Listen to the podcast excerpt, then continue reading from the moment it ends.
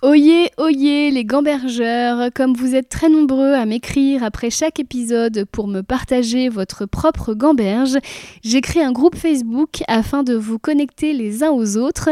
Ce groupe s'appelle Gambergeland, c'est un groupe privé. Pour en être, il suffira de répondre à une petite question et de vous engager à n'y insulter personne. J'ai voulu créer une safe place pour nous, souvent très sensibles et qui nous posons beaucoup de questions. Au plaisir de vous y retrouver. Parce que souvent, bah voilà, tout le monde le sait, quand tu viens à un événement, quand tu as quelqu'un en face qui te balance des propos affreux, parfois tu as, as les armes et tu sais répondre avec une phrase euh, qui va bien où il faut, et puis parfois juste t'as pas les mots, ou t'as pas, pas assez de recul sur ce qui se passe, et en fait pouvoir l'écrire le soir de dire non, je ne suis pas, euh, je ne suis pas coupable, non, tu vois, ça m'a vachement aidé en fait. Et après, je me suis dit, bah, en fait, tout ce que toute cette matière que j'ai là, elle peut peut-être servir à quelqu'un qui traverse la même chose que moi, mais seul, tu vois. Bonjour à tous et bienvenue dans Gamberge, le podcast où l'on aborde tous les aspects de la vie créative avec ceux qui en parlent le mieux. Je m'appelle Christine Béroux, je suis humoriste, autrice et surtout j'adore me poser un milliard de questions. Ici j'essaye d'apporter un éclairage sur des problématiques que j'ai rencontrées tout au long de ma carrière et dont j'aurais aimé trouver les solutions ou en tout cas des pistes dans un podcast comme celui-ci. Avant d'accueillir mon invité, l'autrice et militante LGBT Marie-Clémence Bordet-Niquez, restons d'abord un petit peu entre nous, j'ai des choses à vous dire. On pourrait penser que la question comment avoir le courage de parler serait plutôt propre à un podcast sur la santé mentale, la résilience ou le militantisme pur, pas forcément en lien avec la créativité. Et pourtant, si derrière chaque élan créatif se trouve un message plus ou moins profond, plus ou moins important, plus ou moins léger, il y a parfois des messages qui se délivrent dans la douleur et la peur. C'est même ce qui arrive très souvent lorsque notre élan artistique est né d'un trauma ou juste s'en trouve imbibé, car un trauma, sachez-le si vous en avez été préservé, imbibe tous les pans d'une vie, qu'elle soit créative ou non. Or, qui dit trauma dit parfois bourreau, agresseur ou en tout cas entourage, autant de gens avec qui on a parfois un affect. C'est notamment le cas dans les affaires de violence conjugale. Parler, c'est donc parfois balancer un ou des proches, cela peut être juste déranger ou en tout cas marquer une rupture avec des gens ou une ancienne partie de soi. Parler, c'est enfin, et c'est peut-être ça le plus difficile, se préparer à se battre, car en défendant l'œuvre qui naît du trauma, c'est nous-mêmes que nous défendons et plus largement tous les gens qui se sont trouvés dans notre situation. Parler, c'est faire de la victime que nous avons pu être un témoin actif, car non seulement nous dénonçons un dysfonctionnement dans notre cercle, mais également dans la société qui a rendu les dysfonctionnements possibles. Alors comment trouver le courage? Marie-Clémence, mon invitée, a trouvé le courage d'assumer son homosexualité dans une famille ultra-catholique à travers l'amour qu'elle portait à Aurore, qui est aujourd'hui la femme avec qui elle est mariée et a deux enfants. Moi, attention, je vais casser l'ambiance, j'ai trouvé le courage de parler des agressions sexuelles que j'ai vécues étant enfant et du fait que mon père ait choisi de continuer à fréquenter mon agresseur en toute connaissance de cause à la naissance de ma fille car en devenant moi-même maman, il m'est apparu violent qu'un parent ne choisisse pas de protéger son enfant. Ce qui nous rapproche, Marie-Clémence et moi, c'est donc l'amour. L'amour de sa femme, d'un côté, l'amour de ma fille, de l'autre, et le refus de faire subir à ceux que nous aimons un monde que nous trouvons problématique. C'est enfin le besoin, à nos échelles respectives, de changer ce monde. Marie-Clémence Bordet-Niquez, en plus de son livre On ne choisit pas qui on aime, paru chez Flammarion, réalise d'enrichissantes vidéos sur TikTok et Instagram. L'une d'entre elles m'a bouleversée. Elle y parlait avec beaucoup de courage et de détachement de sa grand-mère homophobe. Trouver la force de parler, c'est aussi valider la gravité, notion qui m'est chère et dont j'ai beaucoup parlé dans mon dernier livre sur la toxicité, mais c'est aussi se choisir et arrêter de subir un système qui ne nous convient pas, système qui souvent protège les bourreaux, comme nous l'expliquons. Bon épisode. Bonjour Marie-Clémence. Bonjour Christine. Merci beaucoup d'avoir accepté mon invitation. Merci à toi. On est chez moi, on vient de parler de ton chat dépressif. Oui. mais le podcast ne va pas parler de ça. Euh, alors, je, je, t'ai demandé tout à l'heure comment je pouvais te présenter. Alors, c'est vrai que pour moi, tu es autrice, mais tu es surtout Marie-Clémence. Mhm. Et euh, parce que je te connais depuis euh, au moins 15 ans, je pense. Ouais. ouais. et, et, depuis, tu as, fait énormément de choses et je mhm. suis très admirative de voir comment tu évolues. et récemment, j'ai découvert ton TikTok qui mhm. m'a éduquée. Et là, je me suis dit, waouh, il faut vraiment qu'on en parle ensemble. Alors, qui es-tu, Marie-Clémence? Alors, j'ai 35 ans, j'habite à Dax dans le sud-ouest et je suis mariée avec Aurore et on a deux petites filles ensemble, Charlie et Billy. Et moi, dans la vie, depuis quelques années, après quelques tumultes, maintenant, je sensibilise les gens à l'inclusion des personnes LGBT. Oui, c'est marrant parce que quand tu te présentes, ta famille, c'est la première chose que tu ah mets en avant parce qu'aussi c'est ton plus beau combat parce que tu racontes ça avec légèreté. Je suis mariée avec Aurore, tout ça, mais moi qui ai suivi, moi quand je t'ai rencontré, tu étais en couple avec un homme ouais. et tu étais issu d'un milieu extrêmement catholique. Ouais. Est-ce que tu peux un peu nous parler de ça brièvement Oui euh, Donc moi, j'ai effectivement d'une famille bourgeoise catholique hyper traditionnelle, avec euh, la totale, hein, la messe euh, tous les dimanches, l'école privée catho avec l'uniforme et les bonnes sœurs, le scoutisme, enfin voilà, tout ce qu'on peut imaginer le plus caricatural, je, l'avais. et j'étais hyper heureuse dans cette vie-là. je remets pas du tout ça en question. Et, et en fait, j'étais, pour moi, je me pensais hétérosexuelle. En tout cas, je me posais pas la question. Et en 2008, donc à peu près à l'époque où on s'est rencontrés toutes les deux. Euh, j'étais en couple avec un garçon depuis 5 ans et euh, pour moi on était enfin quasi fiancés. On allait se marier euh, dans les 2-3 prochaines années, avoir des enfants, etc. C'était le gendre parfait, idéal pour mes parents.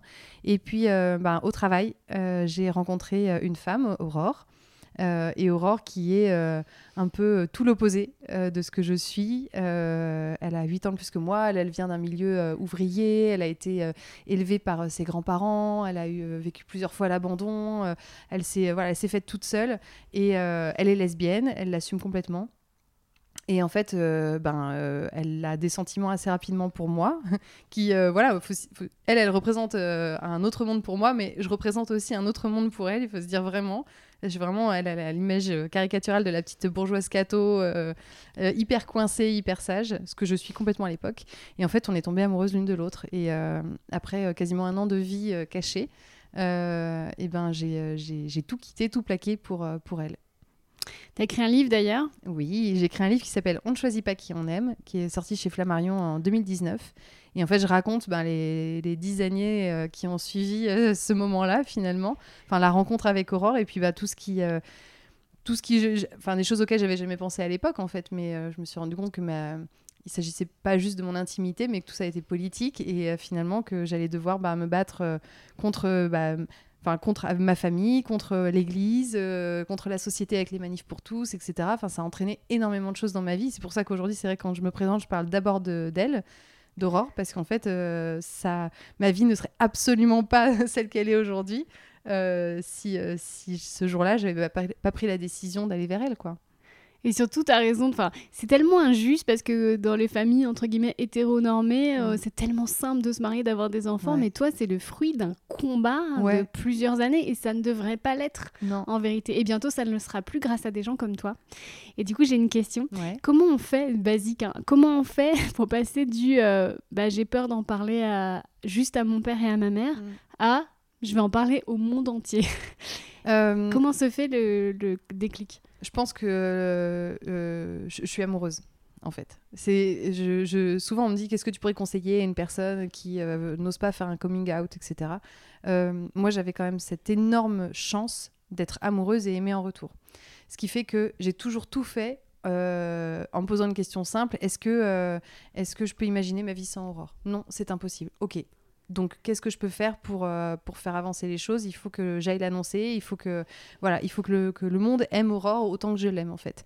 Et c'est euh, j'ai cette chance-là parce qu'il y a des personnes pour qui, euh, qui sont hyper saines en fait, qui juste elles savent qu'elles sont lesbiennes, gays, trans et qui bah ok elles le vivent mais elles le vivent seules et elles ont elles ont que leur voix. moi, j'ai vraiment cette chance d'avoir quelqu'un le soir quand je rentre à la maison qui me, qui me rappelle chaque seconde que je fais le bon choix, en fait. Tu vois, vraiment. Et, et en fait, j'ai toujours eu ce besoin de, transmission. Depuis que je suis petite, j'ai toujours eu envie d'écrire. Enfin, enfant, j'ai des, carnets, des carnets de journaux intimes où je raconte tout. Euh, un peu obsédée par. Euh, j'ai un peu des, obsessions de. C'est pas de mort, tu vois, mais je suis un peu obsédée par ce sujet-là aussi depuis l'enfance. Et du coup, euh, j'ai toujours ce souci de la transmission, de me dire si un jour je suis plus là, je veux que les gens sachent ce que j'ai pensé à ce moment-là. Je veux que les gens sachent ce qui m'est arrivé. Je veux raconter mon histoire. Euh, même dans les moments les plus euh, inintéressants. j'ai envie euh, de raconter quelque chose. Et donc déjà depuis toute petite, je racontais tout. J'ai des journaux où je raconte mes journées et j'ai 7 ans et je suis là et je raconte aujourd'hui j'ai fait ça, j'ai fait ça, je me pose des questions là-dessus, etc. Et du coup, quand j'ai commencé à vivre tous ces événements-là avec, avec Aurore, et ben, en fait, j'écrivais pour moi au départ. Juste, je, je posais ce qui se passait, je posais des mots. C'était une manière aussi de me défendre. Parce que souvent, bah voilà, tout le monde le sait, quand tu vis un événement, quand tu as quelqu'un en face qui te balance des propos affreux, parfois tu as, as les armes et tu sais répondre avec une phrase qui va bien où il faut, et puis parfois juste t'as pas les mots où t'as pas pas assez de recul sur ce qui se passe. Et en fait pouvoir l'écrire le soir de dire non je ne suis pas euh, je ne suis pas coupable non tu vois ça m'a vachement aidé en fait. Et après je me suis dit bah en fait tout ce que toute cette matière que j'ai là elle peut peut-être servir à quelqu'un qui traverse la même chose que moi mais seul tu vois donc en fait, ce qui fait la qualité de ton combat, à savoir que tu combats de façon intelligente et puissante en ce moment, c'est mhm. l'heureuse coïncidence du fait que tu aimes raconter et que tu étais amoureuse en fait. Ouais. Oui, oui, c'est ça. J'ai envie de. Je, me dis, il faut, faut, que ça serve. C'est-à-dire que si euh, demain quelqu'un peut lire mon histoire et se dire, ah ok, en fait, ça me rassure. Ça me rassure parce que finalement, euh, euh, tout peut bien se terminer. Ça va pas forcément finir en drame comme c'est parfois le cas malheureusement. ben voilà, je suis contente. Moi, c'est juste ça. Prouver qu'en fait, tu des objectifs enfants, tu te moi voilà, je m'étais dit je veux me marier, je veux avoir des enfants, je veux voilà. La vie a, c'est bien euh, amusé de moi euh, dans ce gros tourbillon, mais en fait euh, au final, je suis mariée, j'ai des enfants, j'ai deux chats et tout va bien et tu vois. Donc c'est possible.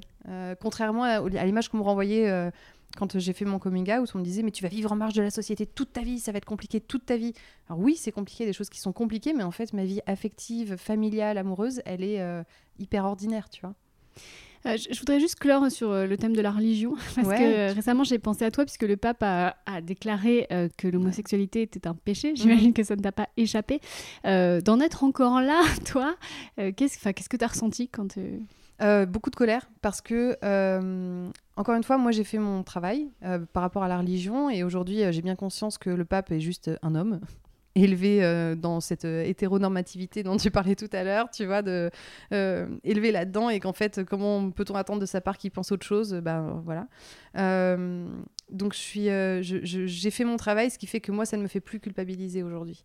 Mais tous les jours, je reçois des dizaines de messages de personnes qui sont trans, homosexuels, et qui en fait euh, sont mais dévorés par la culpabilité. Et en fait, ça les paralyse complètement parce que quand tu grandis, surtout dans la religion catholique, avec vraiment une notion de bien, de mal, de si tu sors, tu sors de la case, c'est pas bien, c'est pas bien, il faut que tu retournes dans le droit chemin sans arrêt.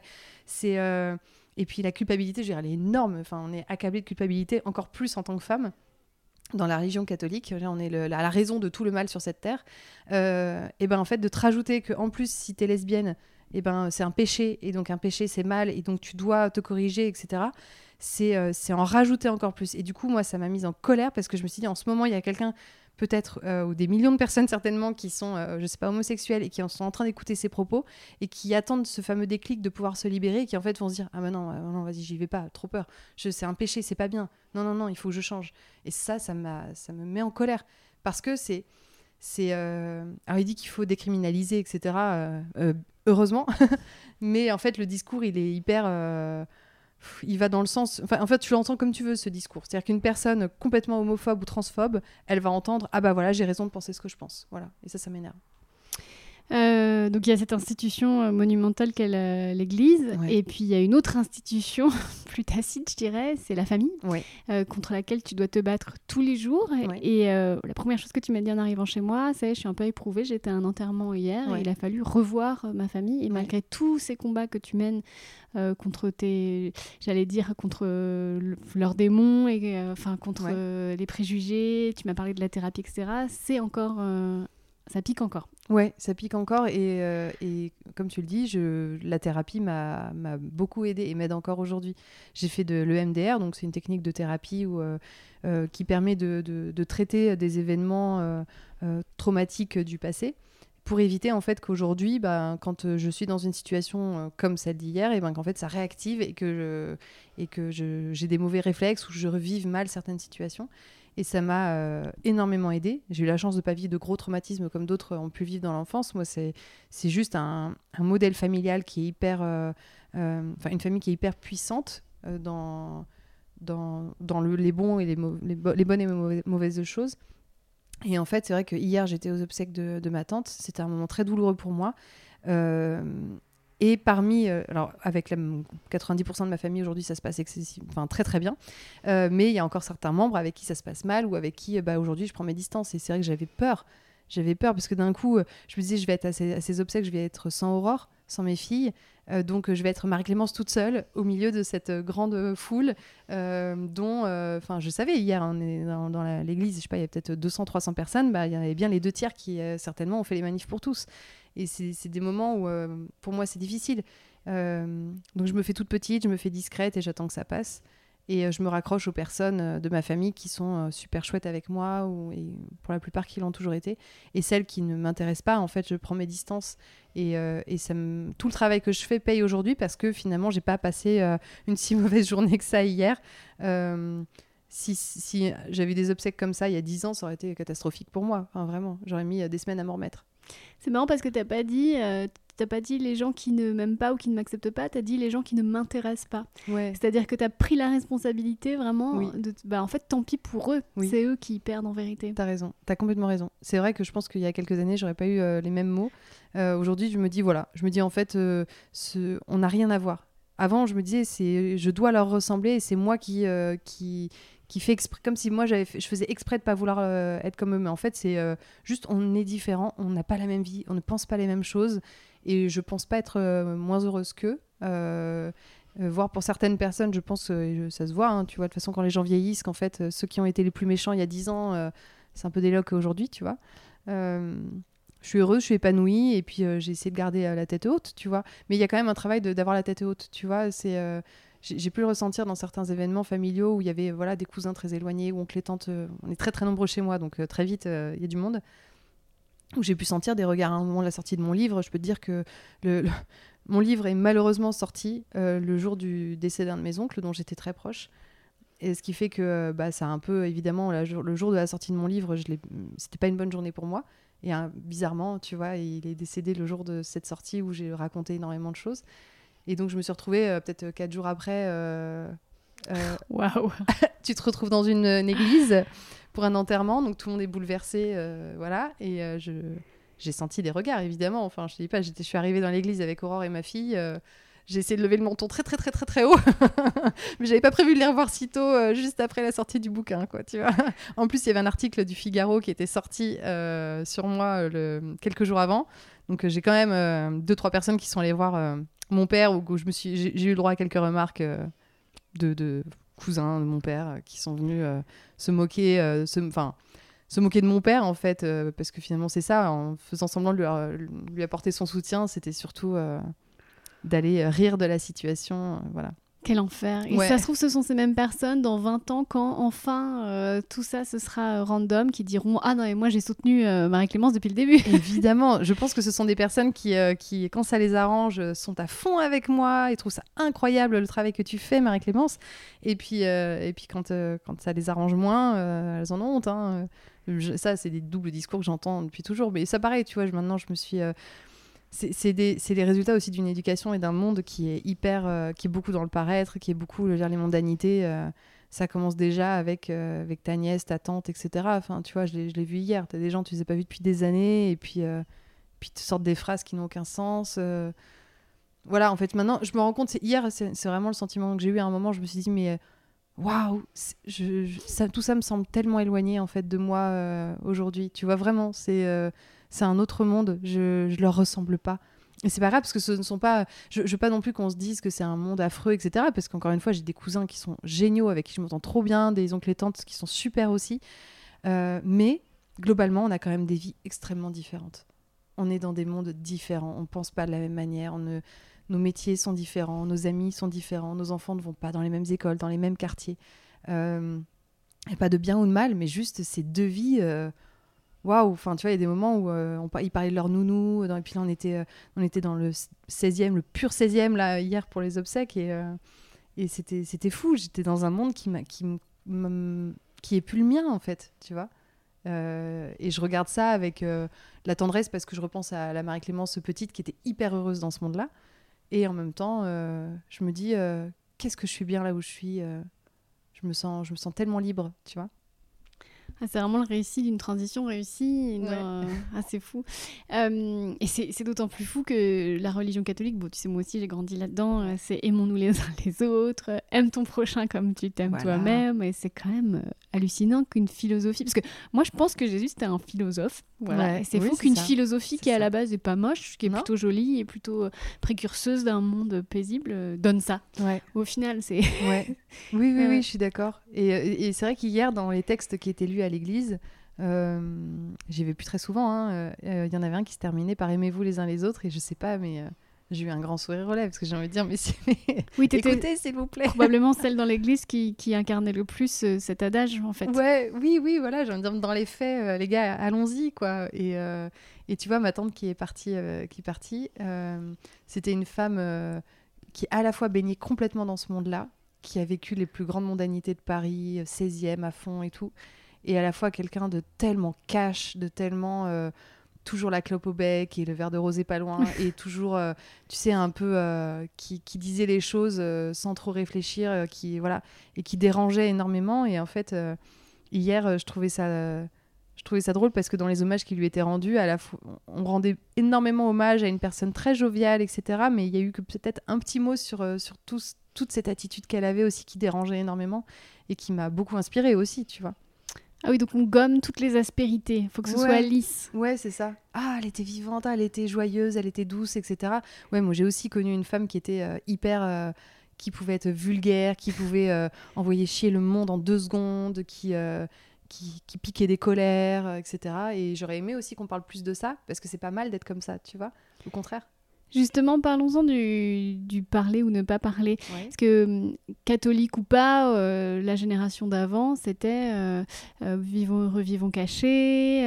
qu'est-ce que tu vas. Par exemple, la première fois que je suis allée voir un psy, mes parents m'ont dit Qu'est-ce que tu vas raconter ta vie à un inconnu? Donc, vraiment, il y a faire taire. faire taire le trauma ou la différence, mais faire taire et être le plus lisse possible. Du coup, j'imagine que. Bah, enfin, je sais pas que j'imagine, c'est que je, je l'expérimente aussi. C'est que tout d'un coup, de prendre la parole dans un monde où on a décidé de pas te la donner. Où est-ce que tu puisses la force pour, euh, pour parler?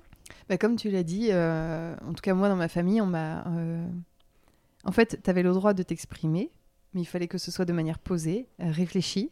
Et moi, j'étais pas comme ça. Et j'ai grandi dans une famille où mes parents sont comme ça. C'est-à-dire que mes parents sont très discrets, doux, gentils. Euh, ils attendent qu'on leur donne la parole pour parler, euh, tu vois. Et moi, j'ai toujours été euh, bavarde, j'aimais faire du bruit à la maison, j'avais besoin de, qu'il y ait beaucoup de vie tout le temps, tout le temps, tout le temps. Et du coup, ça les épuisait, ça les énervait. C'est-à-dire que moi, je pense qu'il n'y avait pas un repas où on me demandait pas de me taire. C'est ah, Marc-Clémence, arrête, arrête de parler. J'ai oui, mais si, si je me tais, il n'y a personne qui parle. on va pas passer, on est, on est quatre enfants, on est six à table, on va pas passer une heure dans le silence. Et en fait, d'un côté, on me reprochait de prendre la parole à mes frères et sœurs, puis d'un côté, eux étaient pas bavards, et moi, j'avais besoin que j'avais des choses à dire, quoi. Et j'aurais aimé qu'on pas qu'on célèbre ça, tu vois, mais qu'on se dise ah bah c'est cool, on a, une, on a parmi nos enfants, euh, il y en a qui sont plus réservés, bah Marie-Clémence, elle, elle est plus extravertie, c'est chouette aussi. Et non, c'était présenté comme un défaut qu'il fallait absolument que je gomme. Et du coup, dans ma vie sociale, à l'école, etc., j'étais extrêmement, euh, je m'empêchais de parler. En fait, pour moi, être une bonne personne, c'est être quelqu'un de discret, c'est être quelqu'un qui ne, qui ne s'exprime pas trop et qui, euh, qui, est tout le temps lisse. Donc du coup, forcément, ce que je fais aujourd'hui dérange énormément. Enfin, euh, déjà, même, tu vois, pour la thérapie, c'est vrai que la première fois où j'ai mis un pied chez euh, une psy, euh, c'est parce que justement, et ça j'en parle, c'est que on me posait beaucoup de questions à l'époque. Je venais de rencontrer Aurore, on me disait beaucoup. Alors t'es lesbienne, t'es bi, qu'est-ce que tu es, machin. Je mais je sais pas. Et puis je me sentais, je sentais qu'il fallait que je trouve des réponses, alors que moi-même j'en avais pas forcément besoin. Et, je suis allée voir une psy en disant, bah alors bon, apparemment, il faut que je sache si je suis bi, lesbienne, hétéro, etc. Elle m'a rassurée ce jour-là. Elle m'a dit bon, je est-ce que vous, vous avez besoin de ces réponses-là? Je lui dis, bah non, moi juste j'aime mort. Bon, bah on va pas chercher des réponses pour faire plaisir aux autres. D'accord, merci. Donc on a arrêté de chercher. Et puis, euh, et puis très vite, elle m'a fait parler de mes parents. Et en fait, je n'osais rien dire. Et euh, je dis, non, mais vous savez, ce sont de bonnes personnes. Elle me dit, non, mais vous pouvez me dire les choses, ça ne sortira pas d'ici. C'est pas parce que vous verbalisez quelque chose que vous condamnez les gens aussi. Euh, c'est pas parce que vous dites ma mère euh, a, échoué sur certains points, elle m'a fait du mal sur certains points, ou mon père aussi, que ça, en fait de mauvais parents, ça en fait euh, que demain vous pouvez plus les regarder dans les yeux, etc. Et ça m'a libérée parce qu'en fait d'un coup j'ai trouvé un espace où je pouvais dire ce que je voulais. Et Aurore aussi est quelqu'un qui dit très facilement les choses. Elle ne supporte pas. Enfin, Aurore, elle pense quelque chose, elle le dit Alors parfois, pas avec, ça manque de délicatesse, mais, euh, mais souvent, c'est génial et c'est ce qui plaît aux gens qui fréquentent Aurore, c'est qu'en fait, elle n'a pas de filtre. Euh, tu vois, euh, je sais pas, par exemple, je, pense, à, je pense à ça parce qu'on a vu, on a vu beaucoup de spectacles en commun de notre groupe de copains humoristes. Et par exemple, Aurore, j'ai des souvenirs où on sortait de spectacle et disait oui, c'était pas terrible ton spectacle. Franchement, pas, pas fou. Hein. et en fait, t'as as la personne en face qui a le cœur brisé deux secondes et puis après, se dit ah ouais, mais en fait, je préfère mille fois quelqu'un qui me dit ce qu'il euh, plutôt que quelqu'un qui va dire c'était génial, j'ai adoré, mais qui en fait en pense pas moins, tu vois. Et euh, voilà, donc elle, est très cash. Et du coup, à chaque fois, elle me disait mais ok, t'as un problème avec telle personne, bah dis-lui. T'as un problème, bah voilà, euh, verbalise les choses, dis-le. À chaque fois, je me culpabilisais. Et, et vraiment, c'est ça, c'est typique de, de, bah de, je pense, l'éducation religieuse et puis l'éducation bourgeoise traditionnelle où en fait, il ne faut pas parler. C'est vulgaire, en fait. C'est vulgaire de s'exprimer. C'est, c'est, tu ne dois rien dire. Et moi, j'ai fait tout l'inverse. Donc encore aujourd'hui, je dérange énormément. Enfin, euh, même mes frères et sœurs qui m'ont toujours soutenu m'ont dit mais pourquoi tu vas raconter tout ça dans un livre? Mais pourquoi? Enfin, quel est l'intérêt? Et euh, pour eux, c'est laver mon linge sale en public, c'est vulgaire en fait de faire ça. Ils ne comprennent pas que ta situation est un cas d'école et que le raconter peut changer la société. Mais oui, je, je leur dis mais vous vous rendez pas compte, ça, ça, je reçois des messages de personnes que ça aide. Oui, mais en fait, en gros, les autres, on s'en moque, tu vois. Euh, juste, c'est pas beau, c'est pas bien ce que tu fais. Ça, je sais que ça les dérange, mais je. Enfin, je, je regrette pas une seconde d'avoir fait tout ça. Alors qu'on sait que plusieurs fois dans le monde, dans l'histoire, euh, les choses ont changé parce que des gens ont osé exprimer leur souffrance. Exactement. Et nous, pourtant, on s'empêche d'exprimer notre souffrance. Ouais. Oui, oui, et encore aujourd'hui, j'ai je me bats encore un peu contre ça. C'est des réflexes que j'ai, qui sont des réflexes de discrétion, de politesse, de d'être lisse tout le temps. Et, euh, heureusement qu'Aurore est là pour euh, régulièrement. Moi, moi, dans l'autre sens, j'essaie de l'apaiser un peu parce qu'elle peut parfois être trop directe aussi et blessée. Euh, mais elle, elle me, elle m'a permis de dénouer tellement de situations en me disant, mais en fait, ça, ça te dérange, bah, appelle la personne, tu lui dis. Voilà, juste rien que pour toi, pour arrêter de souffrir de cette situation. Puis au pire, bon, bah, vous allez vous engueuler et puis bah, c'est pas grave. Alors que moi, à chaque fois, c'est non, bah non, mais attends, j'ose pas, j'ai peur de faire du mal je, je, supporte pas l'idée qu'on puisse avoir une mauvaise opinion de moi en fait. Donc ça c'est un truc qui me qui me poursuit un peu. Bah, c'est d'autant plus noble tout ce que tu as fait avec, euh, avec cette pensée limitante là. Enfin, bravo. ouais. Euh, qu'est-ce que je. Oui, puis en plus, euh, cet état d'esprit de j'ai peur de déranger, j'ai peur de parler de ce que je subis, etc. En plus, c'est tout bénéf pour les bourreaux. Ouais. Parce que eux, ils ont donc ils ont le loisir de nous faire du mal, et mm. en plus, énorme chance, comme on est endoctrinés, traumatisés, que sais-je. En plus, on se tait. Donc c'est vraiment double bénéf pour eux parce qu'ils peuvent faire tout ce qu'ils veulent et nous, on va fermer notre gueule. Et, souvent, cet argument de euh, qu'est-ce que tu vas raconter ça ou ça n'intéresse pas tout, ça vient de gens qui ont des tendances, euh, bah, comment dirais-je, toxiques. Oui, oui tu vois, par exemple, par rapport à ma grand-mère qui a été qui a été, j'ai pas encore trouvé le mot de ce que pour résumer le comportement qu'elle a eu avec moi, mais euh, qui était euh, qui était méchante. il y a vraiment Alors il y, a vraiment une vidéo que je vous conseille de regarder, Marie-Clémence, c'est sur TikTok. Moi, ça m'a bouleversée où mm. tu vraiment tu as une conversation avec ta grand-mère qui qui a rejeté la faute sur toi, qui t'a accusé de tout. En, gros, elle t'a accusé d'être la huitième plaie d'Égypte. Hein. Ouais, ouais, c'est ça. Que le bientôt l'apocalypse arrive, c'est à cause de Marie-Clémence. Voilà, Dixit sa grand-mère. Tu peux nous en parler? Oui, oui. En fait, ma grand-mère, euh, bah, elle, elle est, elle est, elle a pas du tout évolué hein, sur la question. En fait, si elle m'a fait croire qu'elle avait évolué, puis elle a, elle retourné sa veste, ça a été extrêmement violent parce que du coup, j'étais encore plus vulnérable. Et euh, elle m'a dit que que je que j'étais la, bah, j'étais la cause de toutes ses souffrances. Voilà. Alors qu'elle a perdu mon grand-père il y a quelques années, mais euh, c'est, euh, elle m'a dit, si je suis triste depuis euh, dix ans, en gros, c'est à chaque fois c'est à cause de toi. Voilà, elle m'a dit que je devais, elle m'a dit, je veux que tu demandes pardon. Je m'ai demandé pardon. tout ça, c'était au téléphone. Et elle m'a dit, je veux que tu, tu me demandes pardon. Tu demandes pardon à tes parents pour tout le mal que tu fais. Et pour moi, c'était terrible, tu dans ces moments-là, mais d'un coup, t'as 4 ans. t'as 4 ans, t'es face à une adulte qui te dit, c'est pas bien ce que tu as fait, demande pardon. Et tu ne sais pas ce que t'as fait de mal. Et tu réfléchis, et tu réfléchis, et j'étais là, mais et j'ai failli demander pardon. Parce qu'en fait, c'est facile de demander pardon, tu vois, de dire euh, pardon. Et puis voilà, et puis, puis je récupère son amour et je récupère sa considération en une phrase. Et en fait, euh, je me suis... ce jour-là, ça a été une lutte intérieure. Parce que vraiment, elle m'a dit euh, J'espère que tu seras une meilleure fille pour tes parents que tu n'étais une petite fille pour moi. elle m'a dit Tu es un fardeau. Entendre le mot fardeau de la part de quelqu'un qu'en plus j'ai énormément admiré je, pour moi, c'était, elle représentait la perfection quand j'étais gamine, cette, euh, cette femme. C'est hyper difficile parce que en fait, à un moment, je me suis dit, mais ça se trouve, elle a raison. Tu sais, c'est un peu comme quand t'as des gens qui sont dans une secte et puis que t'as l'entourage qui est là, qui a envie de les secouer et dire, mais t'es en train de. t'es complètement folle, sors de là, euh, reviens-nous. Et bien là, en fait, c'est comme si elle était comme ça face à moi. Et à un moment, je me dis, mais en fait, ça se trouve, elle a raison. Ça se trouve, je suis en train de faire une énorme erreur et ça se trouve, euh, tu vois.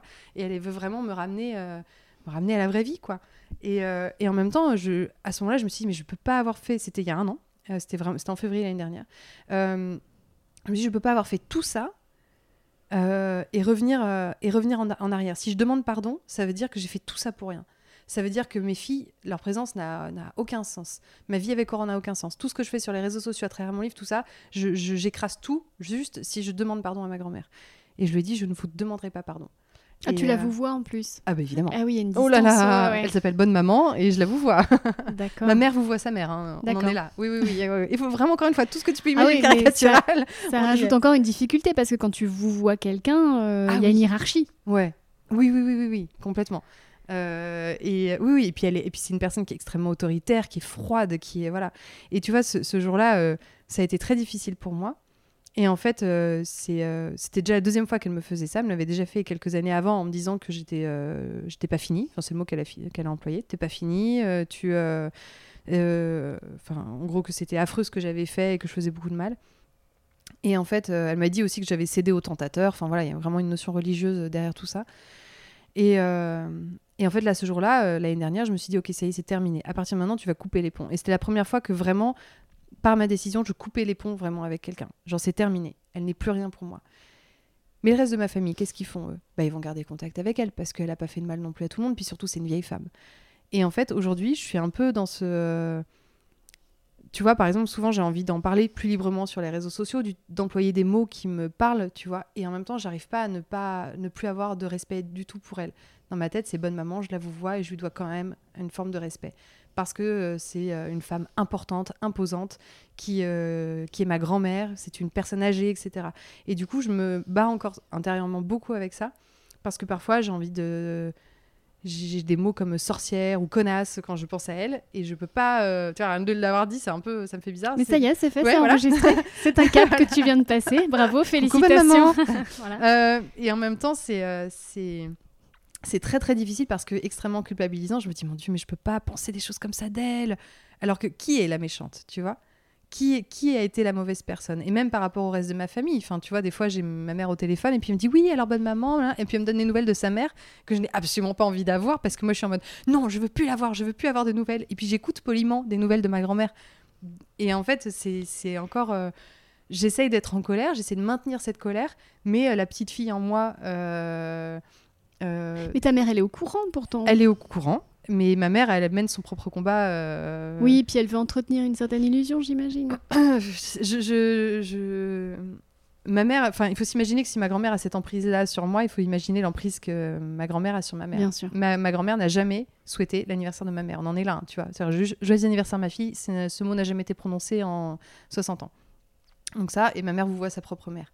Mais ma mère est, à genoux face à sa mère. Voilà. Et ça, à un moment aussi, j'ai compris que ben, euh, euh, je, je- la laisse faire son travail avec sa propre mère. Et euh, mon histoire fait partie aussi de ce travail-là. Et qu'en fait, je, si tu veux, pendant 10 ans, euh, 7 ans exactement, en fait, ma grand-mère, enfin mes grands-parents n'étaient pas au courant de ma vie avec Aurore. Et il ne fallait pas qu'elle le soit. C'était un consensus général dans la famille. Bon papa et bonne maman vont, euh, vont très mal le prendre. Euh, je veux dire, eux, ils en sont au point où ils avaient arrêté un jour, de- le jour où ils ont appris que Ruquier était gay, ils ont arrêté de regarder Ruquier, qui était leur présentateur préféré. Enfin, tu vois, on en est là, quoi. Euh, et euh, il fallait pas qu'ils le sachent. Et donc, tout le monde disait non, non, il faut pas qu'ils le sachent. Pourquoi? Pas tant pour protéger Marie-Clémence, mais plus, pro- plus pour protéger maman, parce que elle, euh, elle va.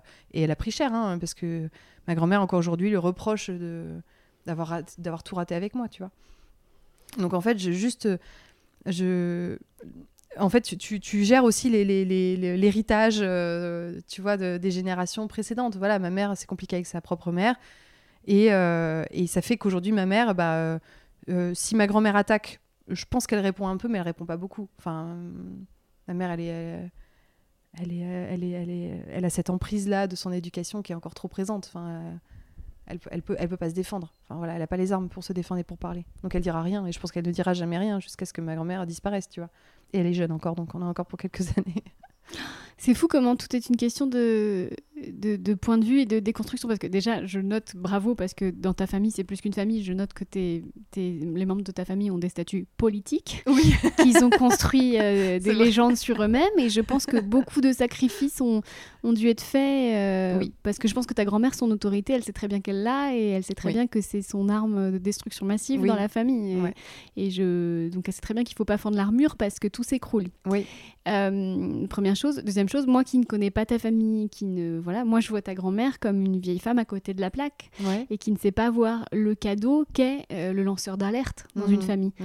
Parce que mmh. dans une famille, un lanceur d'alerte, euh, c'est quelqu'un qui va bah, forcément apporter, enfin je veux dire mettre la famille de apporter le changement et, et, assainir en fait. C'est des gens qui aiment pas le changement. Mais oui. Parce que, oui, parce que ça les fait remettre en question leur existence entière. Mais oui, voilà. Enfin, en fait, tu vois, ma grand-mère, elle n'a pas été à l'école. Elle s'est mariée, elle avait 15-16 ans, avec un homme qui avait 15 ans de plus qu'elle, qui était mon grand-père. Qui, euh, voilà, ma grand-mère, elle vient d'un monde. Euh, enfin, elle vivait à la ferme, et pas d'argent, etc. Et puis un jour, bah, elle a rencontré mon grand-père qui venait d'une famille euh, bourgeoise, très bourgeoise, qui était médecin, 15 ans de plus qu'elle, et puis ils sont tombés amoureux. Et, elle a tout plaqué à ce moment-là. Et en fait, elle est dans le rejet total de de cette vie-là qu'elle avait avant. Et elle a été éduquée uniquement par euh, la Bible et par l'Église, en fait. C'est-à-dire que elle, euh, son dictionnaire, c'est ça. Donc si ça rentre pas dans la case, bah c'est pas bien. Point. Et il n'y a pas y a pas d'autre possibilité. Et puis, euh, puis aujourd'hui, c'est quelqu'un qui est isolé et qui regarde BFM toute la journée. Et qu'est-ce que tu veux qu'elle ou CNews et qu'est-ce que tu veux qu'elle pense d'autre? Enfin, elle est, elle est, elle est complètement étriquée. Et effectivement, moi, quand j'ai débarqué il y a 15 ans avec mon discours, mais même c'est le discours que j'ai avec ma mère, genre, mais regarde, mais c'est merveilleux, je suis amoureuse, ta fille, elle est amoureuse. Je, je... Et puis, sois fière de moi, regarde, j'y vais, et puis je me défends, et puis je vais avoir des enfants. Ma mère, elle voyait pas ça du tout, elle s'en cogne de tout ça. Elle, voit juste. Euh, euh, euh, que j'ai mis le bazar en fait, que j'arrive et que je mets le bazar et pourquoi tu fais ça? Tu vois, mon livre il s'appelle On ne choisit pas qui on aime. Euh, c'est mon éditeur qui avait choisi ce titre à l'époque en prenant une des phrases, une phrase qui est dans mon livre en fait. moi mon livre initialement je l'avais appelé l'impair parce que j'avais cette sensation depuis toujours de commettre un impair. C'est-à-dire que c'est, tu sais, un impair c'est vraiment un truc qui c'est pas dramatique, mais ça dérange tout le temps. Tu déranges, voilà. Et en plus sur les photos de famille, j'étais tout le temps le nombre impair parce que mes frères et sœurs venaient au mariage avec euh, leur fiancé et que moi, bah, j'avais pas le droit de venir avec Aurore alors qu'elle existait, tu vois. Donc j'étais toujours le nombre impair en bout de, au bout de la photo de famille. Et euh, mon éditeur m'a proposé, m'a dit voilà, on va prendre, on ne choisit pas qui on aime, et ça parle plus à tout le monde. C'est une phrase que tu as écrite à un moment. Et euh, quand mon livre est sorti, donc c'est évidemment un sujet qu'on a évité avec ma mère et qu'on évite toujours depuis 4 ans. Mais une fois, on en a parlé et elle m'a dit mais je suis pas d'accord avec ton titre. Je suis bon, Comment tu peux pas être d'accord avec ce titre quand même? Elle me dit, mais pour moi, on choisit qui on aime. Et euh, je dis, mais euh, enfin, tu t'aimes pas papa? Elle fait, si, je suis amoureuse de ton père. Et vraiment, ils sont sincèrement amoureux. Hein. Quand mon père, il parle de ma mère, il a encore les larmes aux yeux et tout. Euh, ils sont amoureux. Mais elle, elle l'a choisi. Elle dit, on choisit. Et toi, tu, tu, as fait un choix de vie qui n'est pas, qui, qui est pas bon, quoi.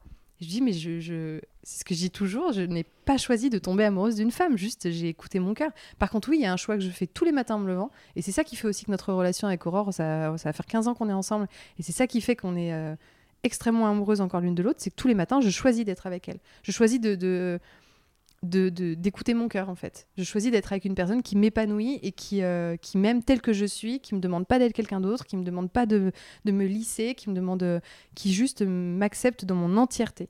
Euh, et, ça, c'est un choix que je fais par contre tous les jours. Parce que oui, j'aurais pu choisir à l'époque de rester avec ce garçon. J'aurais pu choisir de, de, rester avec un homme et d'en choisir un qui ne fasse pas de vagues. Et puis, euh, je pourrais euh, j'aurais pu choisir que hier, à l'enterrement, ça se passe hyper bien parce que j'aurais été là avec mes quatre enfants que j'aurais élevés dans le 16e, avec la nounou. Avec la nounou et le scoutisme le samedi, tu vois. J'aurais pu faire ces choix, choisir ça. Non, j'ai choisi de d'aimer quelqu'un qui avec mes tripes, quoi. Par contre, le fait que ce soit une femme, ça, je l'ai pas. C'était pas un choix. Et et pour ma mère, et du coup, une grande partie de ma famille, pour eux, c'est. En fait, j'ai compris, tu vois, euh, d'où venait le problème à l'origine. C'est pour eux, tout est une question de décision et de. de tu choisis avec de, de, quelle personne tu t'entoures. Tu, voilà. Non, moi, j'ai juste écouté mon cœur, quoi, tu vois. Euh, ce qui est beau avec ton combat, c'est que moi, il me parle alors que je suis pas lesbienne. Ouais. Et, euh, et, ça, je trouve ça puissant parce que je, pense que tu inspires. Euh, ça, ça, va au-delà, c'est-à-dire que tous les gens qui ont vécu, qui ont été différents, les moutons noirs de la famille, au final, peuvent, peuvent, puiser la mm. force et l'inspiration dans ton combat. Oui, parce qu'en fait, c'est souvent ce que je dis, c'est que ces dernières années, en fait, un, pour moi, c'est plus un passage à l'âge adulte, tu vois. qui a été forcé et accéléré par cette donnée qui était que j'étais avec une femme. Mais euh, pour moi, on le vit tous à un moment, ce, ce chamboulement-là, plus ou moins euh, tôt ou tard dans notre vie. Et euh, qui me permet aujourd'hui d'avoir une relation plus saine avec mes parents, qui part pas parfaite, d'accepter aussi qu'elle n'est pas parfaite, d'accepter que je ne... qui m'aimeront jamais aussi fort que j'aurais aimé qu'ils m'aiment, tu vois, que je ne serais... euh, je... J'ai déçu. J'ai déçu parce qu'ils avaient projeté autre chose pour moi. Et que tu ne regrettes pas d'avoir déçu. Voilà, ouais. Et que, Que assumes. c'est c'est c'est pas grave. Et qu'en fait, euh, tu vois, parfois je me dis, euh, quand j'ai vu le, le- le- Tu sais, quand mon livre est sorti, j'ai fait euh, des télés, j'ai fait euh, même encore aujourd'hui euh, des médias, dans les magazines, les journaux. Je veux dire, j'ai même été dans La Croix, qui est genre le journal, qui est. euh, ou Famille chrétienne, qui sont genre les journaux qui, qui ont toujours été. Chez nous, il n'y avait pas télé loisirs, tu vois. On, regardait, on lisait Famille chrétienne. Euh, j'ai été dans tous ces journaux-là, et en fait, j'ai même jamais eu un mot, tu sais. Je veux dire, tous les passages télé que j'ai pu faire, ils ont pas regardé. Enfin, voilà. T'as pas idée à quel point ça me parle. Voilà. Et en fait, je me rends compte que j'ai- compris avec le temps que, évidemment, c'est parce que le sujet que je traitais dans ces interviews dérangeait. Mais c'est aussi qu'en fait, je me rends compte que même si j'avais été euh, Marion Cotillard, oscarisée avec l'affiche euh, en plein milieu dans Paris, en fait, j'aurais jamais eu euh, le, le- un retour de fierté. Enfin, j'aurais jamais eu le retour que je voulais. C'est impossible. Parce que c'est ne une société qui ne, qui ne valorise pas les enfants. Voilà, parce que eux n'expriment pas ce genre de choses. Voilà. Ils n'expriment pas leur amour. Que à obtenir un je t'aime, c'est déjà voilà. Ma mère m'a jamais dit tu es belle. Déjà, quand elle fait des fois un compliment sur mes chaussures, je m'en remets pas. Je suis oh mon Dieu, elle m'a dit que j'avais les mêmes chaussures. Et du coup, je remets tout le temps ces, mêmes chaussures parce qu'une fois, il y a 15 ans, elle m'a dit qu'elle aimait ses chaussures. Enfin, tu vois à quel point on est euh, voilà. Euh, donc en fait, euh, c'est pour ça aujourd'hui que par exemple avec mes filles, mais je passe ma vie à leur dire qu'elles sont géniales parce que j'en ai alors peut-être trop, mais il n'y a pas un soir où je couche pas à mes filles en leur disant je suis fière de toi tu vas être, tu vas tout déchirer, t'es génial, je t'aime comme tu es, merci de, merci d'avoir fait de moi ta maman. Et euh, voilà parce qu'en fait moi j'ai cruellement manqué de ces mots-là, non pas qu'ils le pensaient pas, mais en fait quoi que je fasse, jamais ils exprimeront vraiment euh, euh, une forme de fierté. Et en fait je me avant je mettais ça sur le coup de c'est parce que je suis lesbienne, c'est parce que je suis lesbienne machin. Et du coup je me culpabilisais de ça. Et en fait j'ai compris grâce à la thérapie encore une fois que que bah, qu'en fait, même si j'avais reproduit un schéma parfait à leurs yeux, j'aurais jamais été à la hauteur, en fait. Je serais jamais à la hauteur. Et en plus, moi, la particularité, c'est que mes parents, avant moi, ont eu un bébé. J'ai un grand frère. Après mon frère, il y a eu un, un- un petit garçon qui est né et qui est décédé à six mois d'une malformation. Et mes parents, par exemple, tout de suite, euh, moi, je suis née euh, très peu de temps après. Ils y sont retournés euh, direct. Voilà. Parce que mon père m'a dit Oui, mais tu sais, le jour de l'enterrement de ton frère, le prêtre à la sortie nous a dit Bon, bah allez, il faut y retourner. Bah, bon, on y est retourné. Hein. Voilà. Et donc, moi, je suis... ma mère a fait une fausse couche et ensuite, je suis arrivée. Donc, en plus, je suis née avec cette culpabilité de survivant, tu vois, de genre, il faut pas décevoir. Et je n'ai fait que ça. Que je n'ai fait que aller sur des chemins. euh, euh, voilà. Mais du coup, j'ai en plus ce poids-là de, de- qui m'ont jamais fait sentir euh, de manière consciente, mais j'ai ce poids-là de me dire en fait, je ne serai jamais à la hauteur de ce frère qui lui évidemment ne peut pas décevoir puisqu'il n'est pas là, tu vois. Lui, il est parfait. Quand il pense à lui, c'est la C'est un perfection. petit ange. Voilà, c'est un ange. Et moi, je suis pas ça, je suis humaine, donc je, je- je suis pleine d'aspérité, quoi. Donc euh, voilà, je me balade avec tout ça. Aussi, euh, là, j'ai le, regard d'Aurore qui est positif et encourageant et qui me, qui me met en lumière. J'ai celui de mes filles. Et puis, j'ai celui, eh ben, c'est un peu comme toi avec, euh, avec la scène, c'est qu'à un moment, tu as des personnes qui sont réceptives à ce que tu transmets, euh, le public, les lecteurs, les auditeurs. Et, euh, et moi aussi, ça me, ça me nourrit beaucoup, tu vois, euh, parce que quand, euh, oui, quand je reçois des messages de personnes qui me disent Ah bah voilà, j'ai lu ton livre et en fait c'était le déclic. Et le lendemain, je me suis levée, je suis allée voir ma famille et merci parce que ça y est, je, ça a été, ça a été l'élément déclencheur. Bah là, je me dis Ok, ça me rassure, ça me fait un bien fou. Euh, parce que je me dis, je, je fais pas tout ça pour rien et, euh, et, et eux, enfin, ces personnes-là m'encouragent, tu vois. Donc c'est aussi pour ça que le, lien avec les personnes qui nous lisent, et qui nous regardent, etc., il est hyper fort. Parce qu'elles viennent, euh, enfin, de toute façon, quand tu fais de la scène ou quand tu as besoin d'être dans la lumière, c'est en général que tu as manqué un peu de lumière à un moment. Bah, c'est des personnes qui viennent combler ça aussi, tu vois qui viennent valider un peu euh, et me, me rassurer, me dire c'est utile ce que tu fais, ça vaut le coup.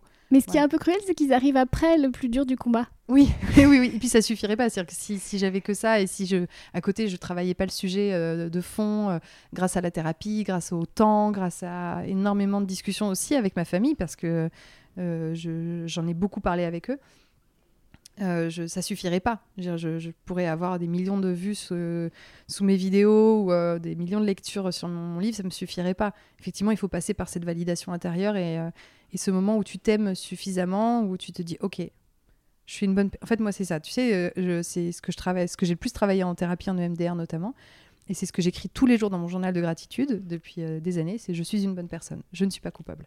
Ça, je suis obligée de l'écrire tous les jours, sinon, à la moindre, au moindre pépin dans ma vie, c'est catastrophique. Le moindre, le moindre conflit avec une personne, qu'elle soit proche de moi, que ce soit une bonne ou une mauvaise personne, peu importe, même si tu as quelqu'un de très méchant demain et que personne n'aime qui vient me dire t'es nul ou tu n'es pas une bonne personne, euh, ça, me, ça me met à l'envers. quoi. Donc euh, je suis obligée de l'écrire tous les jours pour me moto, euh, moto consoler, tu vois. Bah, tu es d'autant plus méritante face à l'ampleur du combat et à la dureté du combat que tu mènes, donc bravo. le fameux TikTok là sur la grand-mère, quand tu...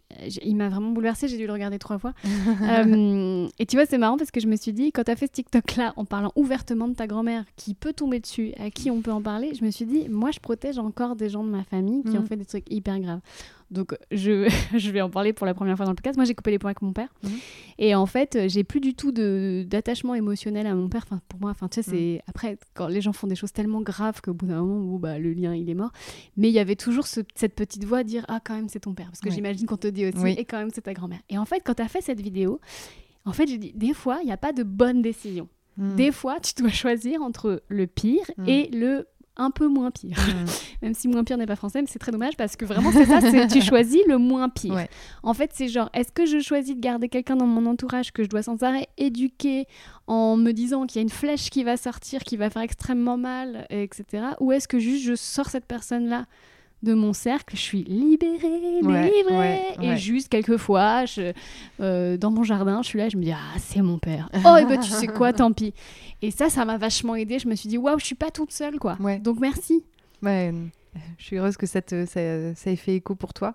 Oui, effectivement. Euh, et encore, je veux dire, il, est, il, est, il est très lisse, hein, mon discours, euh, ce jour-là. C'est-à-dire que ce que je te disais tout à l'heure, c'est qu'en fait, j'ai avec ma grand-mère, je suis passée par toutes les étapes du deuil, tu vois. Donc euh, ah au départ, j'étais vraiment en état de choc. Hein. J'ai pleuré pendant deux jours euh, après cette discussion que j'ai eue avec elle. Euh, oh, j'avais envie de, envie de crever. Vraiment, je, je me sentais accablée. voilà. Et après, j'ai passé par plusieurs étapes, dont la colère. Et, et, là où ce que je te disais tout à l'heure, où en fait les mots, ma tête, j'avais envie de crier au monde que c'était une, tu vois, c'était une, une, sorcière, quoi. C'est le mot qui me vient à chaque fois, c'est une sorcière. Et dans cette vidéo, je, je, je me suis dit, ok, en fait, je me suis dit, ça va peut-être pas plaire à ma famille que je fasse cette vidéo-là, comme ça a sûrement pas plu à ma famille que voilà.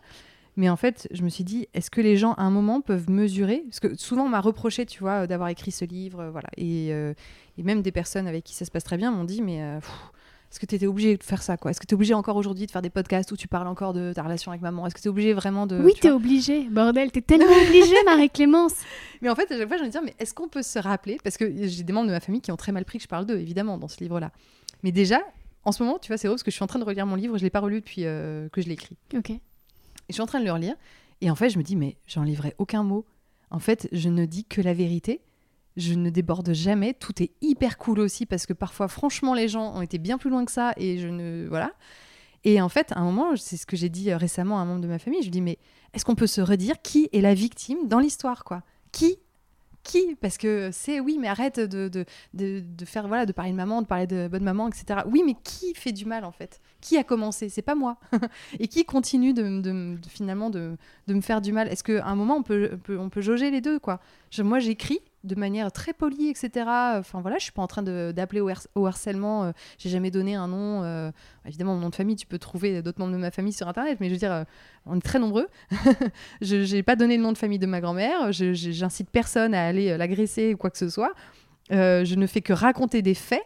à un moment, les gens ne peuvent pas faire du mal comme ça éternellement sans conséquence. Cette femme fait du mal depuis toujours à tous les membres de sa famille elle, elle n'a franchement apporté que, énormément de souffrance, encore aujourd'hui.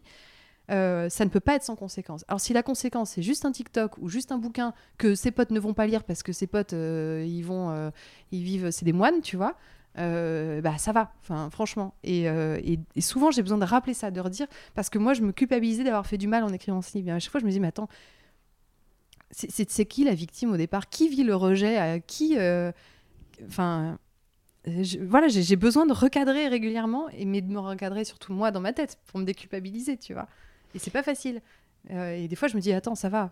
je suis quand même très cool. Elle, elle m'a dit que j'étais un fardeau, elle m'a dit que j'étais la source de toutes ces tristesses. Elle m'a demandé de demander pardon. Elle, est, elle refuse de me voir, mais elle veut bien voir mes enfants par contre. Enfin, tu vois, c'est. elle, elle fait des choses graves, vraiment très mal. Euh, moi, je ne fais que. Qui sont condamnables maintenant euh, légalement. En plus, bien sûr. Voilà. traîner en justice pour homophobie, oui, bien sûr. Voilà. Euh, dans l'autre sens, moi, je ne fais que raconter ça sans, sans lui faire du mal et sans l'insulter. Bon, ça va, tu vois. Mais il faut me le répéter souvent. Ah oui. Moi, mon père, il m'a menacé de me traîner en justice quand j'étais à la maternité. Oh là là. C'est sympa, hein oh là là. Tu reçois un message, tu viens d'accoucher, tu dis un message de mon père, peut-être qu'il est désolé. Ah non, pas du tout, il veut m'envoyer au tribunal. Dieu, parce, que, enfer. parce que, voilà, non, mais c'est terrible. Euh, il y a un adage, moi, qui m'a vachement aidé, c'est si tu ne veux pas que quelque chose se sache, ne le fais pas. Ouais. Tu vois, tout simplement, en fait. Et il y a un, autre adage qui vient de chez nous, hein, de chez les cathos, c'est chacun sa croix en fait. Oui aussi. non mais c'est ça. Euh, je, disais tout à l'heure, je t'ai coupé, j'ai dit t'es obligé d'en parler. Je disais pas tu dois rien à personne, mais mm. en fait euh, je pense que hum, à un moment donné, le, les émotions, mhm. elles, elles, parlent à notre place. On a fait un épisode euh, avec Kevin Finel, hypnothérapeute sur l'inconscient, qui disait qu'on a donc euh, quelque chose en nous qui décide pour nous et qui nous, nous donne des émotions avant même qu'on conscientise euh, soit la gravité, soit le trauma, etc. Et moi, à un moment donné, j'avais accepté de redonner une chance à mon père pour qu'il connaisse sa petite fille. Alors, non seulement il n'avait pas changé, mais en plus, je pense que j'ai retrouvé tous les symptômes dépressifs du peu que je l'ai revu en fait. Et, et, je pense que toi c'est pareil quand tu mm. dis euh, euh, j'ai une colère qui monte, mm. j'ai ça ça peut pas mentir parce que d'un côté il y a ton cerveau qui dit euh, ah on est coupable, on est nul, on a raté, on a 4 ans tout ce que tu veux, mais de l'autre il y a ton cœur mm. qui est foudrage en fait. En fait c'est un instinct de survie. Enfin tu vois je, je si je, enfin, c'est vraiment quelque chose que j'ai réalisé bah, quand j'ai sauté le pas avec Aurore euh, il y a 15 ans. C'est un moment où je me suis dit, la vie, elle peut être très courte. Euh, on, va, essayer de la passer euh, de la meilleure manière possible. Et si je veux vivre et survivre dans ce monde, bah, en fait, il va falloir que, va falloir que je parle, que je m'exprime. Et ça a commencé par l'écriture. Tu sais, un jour, mon frère, il m'a donné, mon frère, il parle pas beaucoup voire pas du tout. Et, euh, et, un jour, juste, il mangeait une papillote à Noël et puis il y avait un petit, des petites citations à l'intérieur. Il me file le papier en, souriant. Euh, et c'était une citation, je crois que c'est Renard qui écrit euh, Écrire, c'est parler sans être, sans être interrompu. Écrire, c'est ah. parler sans être interrompu. Et, et je me suis dit. Et il m'a balancé ça parce qu'en fait, c'était au moment de la sortie du livre. Et, et je souris parce que je dis bah, c'est exactement ça en fait là, quand, quand j'écris, etc., c'est mon, mon, mon arme de survie parce que euh, vous pouvez pas m'interrompre. Je peux écrire ce que je veux. Les mots, et ils m'appartiennent. Et euh, ça, c'était avant d'avoir en plus la parole euh, comme je peux l'avoir aujourd'hui grâce aux réseaux sociaux, etc. Mais au début, j'avais que l'écriture. Ça a commencé comme ça. Parce que dès que je parlais, on me demandait de me taire. Dès que j'abordais des sujets qui dérangeaient, dès que je voulais parler de, de mon frère qui est mort à la maison, on me coupait la parole. Ma mère disait laisse-le tranquille, tu vois. Dès que je disais oui, mais toi, avec ta propre mère, c'est bizarre. Comme laisse-le tranquille. Enfin, tu vois, chut, tais-toi, tais-toi, Marie-Clémence. Voilà. Donc à un moment, bah, j'ai pris euh, ce que j'avais, j'ai pris un stylo, puis j'ai écrit tout ce que je pensais. Et ça m'a, libérée. Et souvent, j'y repense, tu vois. Je me dis pourquoi j'ai écrit pourquoi j'ai besoin de parler bah, C'est pour euh, parce qu'il faut que je, il à un moment, il faut que ça sorte quelque part. Donc je, je l'écris. Euh, est-ce que parfois tes mots t'ont un petit peu dépassé? Dans le sens où tu t'es mis à écrire des trucs que tu n'avais pas encore conscientisés? Euh, Non. En fait, j'ai toujours écrit souvent. Tu vois, par exemple, il y a beaucoup de gens, ils écrivent dans leur carnet sur, le coup de la colère, etc. Ils ont une presque une écriture automatique où tu, euh, tu, déverses toutes tes émotions, etc. Moi, c'est pas comme ça. Je suis assez, assez rigide et c'est vrai que j'écris toujours euh, une fois l'événement passé et un peu digéré. Euh, tu vois, même quand j'ai vécu tous ces événements et tout ce que je raconte dans le livre, c'est des choses que je n'ai pas écrites sur le moment. C'est des choses que j'ai écrites six mois, voire un an après. Une fois que j'ai pris du recul, une fois que je suis, j'ai une fois que j'ai digéré, digéré l'événement, etc. Euh, et, ce qui fait, je pense que c'est ça aussi qui fait qu'aujourd'hui, même en relisant le livre, je me dis pas ah ouais oh là là j'étais trop énervée ce jour-là, oh là là ouais bon attends je suis peut-être allée un peu loin euh, ou pas assez loin. C'est qu'en fait à chaque fois j'ai écrit les choses avec beaucoup de, euh, alors évidemment ça ravive, mais mais je les ai toujours écrites avec beaucoup de recul et en et en remettant les choses à plat en me disant ok je dessine la situation, ça s'est passé comme ça, un tel m'a dit ça, ça m'a blessé, voilà pourquoi j'ai réagi comme ça. Euh, mais je, je, vais rarement trop loin. Après, dans les mots que j'ai pu euh, dire, euh, je crois pas. Je pense avoir été, avoir été blessante, mais n'avoir toujours dit que la vérité. surtout à ma mère. Voilà. Après, je pense que j'ai été trop loin, je suis allée trop vite pour elle. C'est surtout ça. C'est-à-dire que souvent, je, je la secouais vraiment, je la secouais pour, pour activer des choses chez elle et qu'elle n'était pas prête à, à activer. Et, et parfois, j'ai eu des mots qui étaient qu'elle n'était pas prête à entendre. Mais j'ai jamais. Euh, enfin, ça c'est mon éducation. Hein. J'ai jamais, euh, je, vais jamais, même dans les moments de colère où je peux être euh, me disputer avec quelqu'un, etc. Je vais jamais, comme d'autres peuvent avoir des mots, tu sais, hyper violents, etc. non, non, je suis trop, je suis trop cadrée pour ça depuis l'enfance. Moi, je pense que c'est parce que tout simplement, tu ne veux pas te venger, tu veux juste changer les choses. Oui, oui c'est ce qui fait que ta démarche est très saine. Oui, je veux pas blesser l'autre en fait. J'ai pas d'intention de blesser l'autre, même quand je suis en colère. Parce qu'on les voit à 10 km, les combats qui sont faits pour se venger. Oui, oui, oui. oui. Et ceux-là, ils, ils tiennent pas sur la durée. Ouais. Là, ton combat, euh, il, il représente euh, pour l'instant l'ensemble de ton œuvre. Oui. Euh, est-ce que tu t'es déjà posé la question de si demain, bah, il y a, plus de combat, les choses, enfin, je, je, vous le souhaite et je nous le souhaite que voilà, il y a plus de combat à mener à ce niveau-là. Qui tu es sans ce combat? Tu t'es déjà posé la question? Ah oui. Qui tu es sans tout ce que tu as subi, sans, sans le poids de ta famille euh? Oui, non, je me suis jamais posé la question de ce que je pourrais être et de ce que serait ma vie s'il y avait plus tout ça. Et en fait, je pense que ça. Je me pose pas la question parce que je pense que ça me ça ira jusqu'à la fin de ma vie. Enfin, tu vois, il y a des choses qui peuvent évoluer euh, vite, etc. Mais ça, je pense que. Euh, mais c'était ton rôle sur Terre, en fait. Ouais. Ouais. Moi, je pense qu'il n'y a pas de hasard parce que tu avais vraiment. Euh, moi, je, crois beaucoup au destin et euh, je, parle beaucoup, enfin, j'ai souvent parlé dans ce podcast de la notion d'idiosyncrasie. C'est qu'en fait, la science ne sait pas expliquer pourquoi des gens sont faits pour euh, certaines choses mmh. et des mmh. capacités pour d'autres, etc. Mmh. Et en fait, ça s'explique à travers les fourmis et les abeilles qu'en fait, si tout le monde s'écoutait et que tout le monde faisait ce dont pourquoi il est fait, la société serait beaucoup plus paisible et beaucoup plus sereine. Je pense que toi, tu étais fait pour apporter un changement. Oui pour apporter un, un, chaos euh, comme progressif, un chaos, euh, tu vois, porteur et, et, moderne et une avancée en tout cas. Ouais, ouais, ouais, ouais t'as raison. ça, me parle vachement ce que tu dis. Parce que je trouve que tout est connecté, l'envie d'écrire, l'envie de se livrer, la force, la résilience mm. aussi. Le, euh, parce que tellement de personnes auraient préféré faire plaisir à grand-maman. Ouais. Oui, oui, mais en fait, ça m'a. Je je peux pas, je peux plus faire autrement en fait. Là maintenant, euh, encore plus aujourd'hui, c'est euh, la machine elle est lancée. En fait, j'ai senti que dès l'instant où j'ai fait, euh, dès l'instant où j'ai prononcé les mots en disant à mon père j'aime, j'aime une femme, tu sais, c'est une sorte de machine qui s'est mise en route et là un truc qui m'a entraîné et et puis puis on y va quoi. Tu vois. Tu t'es senti portée par quelque chose qui te dépassait un peu? Oui, oui, oui, oui. Je pense que j'ai senti, euh, quand j'étais petite, j'arrivais pas à me dessiner, j'arrivais pas à savoir euh, ce pourquoi j'étais faite, comme tu disais tout à l'heure. Et je pense que euh, à cet instant, j'ai senti que. En fait, je, me suis sentie assez puissante, tu vois. parce que d'un coup, bah, j'étais, j'étais sur la bonne voie. Et puis aussi, parce que j'avais la chance d'être avec quelqu'un, Aurore, qui, me, qui m'a toujours portée et poussée et, qui m'a toujours dit, a dit Go ma cacahuète, tu peux le faire t'es la meilleure, euh, voilà, on y va quoi. Et ça m'a, je me suis aussi entourée voilà des bonnes personnes.